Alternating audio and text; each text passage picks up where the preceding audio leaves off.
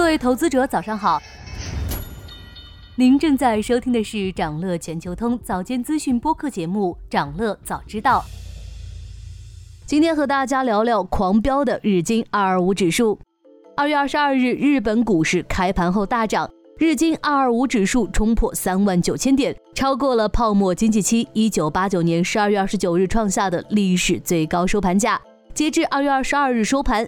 日经二二五指数今年以来上涨幅度接近百分之十七。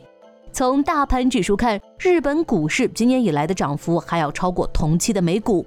为什么日本股市走得这么强？其实和刚公布四季度财报的英伟达也有些关系。英伟达的四季度财报业绩超预期，而且本季度业绩指引非常乐观，成为芯片股和 AI 概念股情绪的重要催化剂。二十二日，亚洲的芯片股和 AI 股在情绪的推动下原地起飞，而日本股市也在芯片股的带动下强势突破了维持了三十多年的高点。英伟达这个全球 AI 龙头的含金量的确惊人，几乎可以说是一力带动了全球的芯片股和 AI 股上涨。日本市场搭上了英伟达的便车，一举冲破了三万九千点。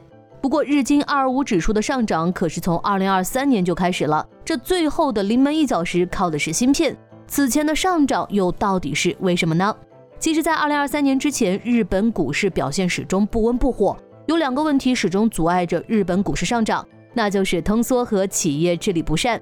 但是这种情况从二零二三年开始得到了改变，这里面有短期的周期性因素的作用，也有长期结构性因素的影响。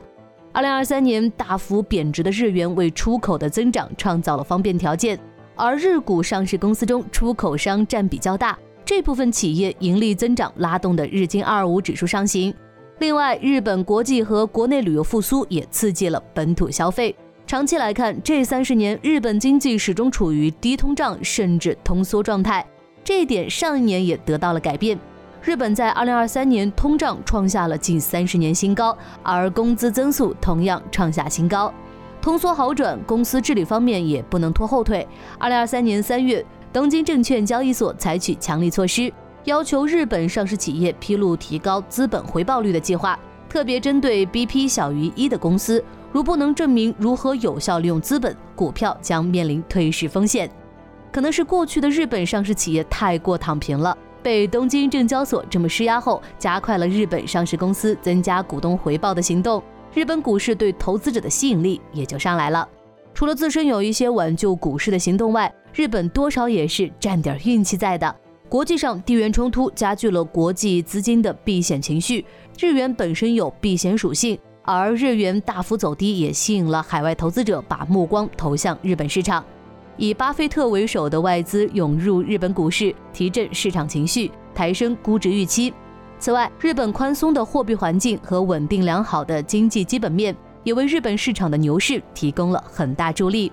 日本股市这轮牛市创造新高意义重大。自日本股市泡沫破裂之后，一九八九年十二月的历史大顶就成为了日本股市的桎梏。无论股市表现多好，市场总会怀疑是估值陷阱。现在日本股市终于突破这个历史最高点，打破的不是点位的限制，更重要的是走出了前高给市场带来的阴影。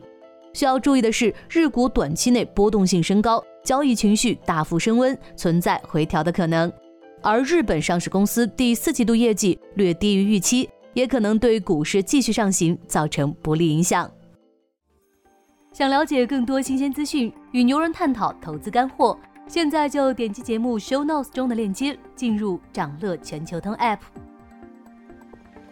以上就是今天掌乐全球通掌乐早知道的全部内容，期待为你带来醒目的一天。祝您在投资中有所斩获，我们明早再见。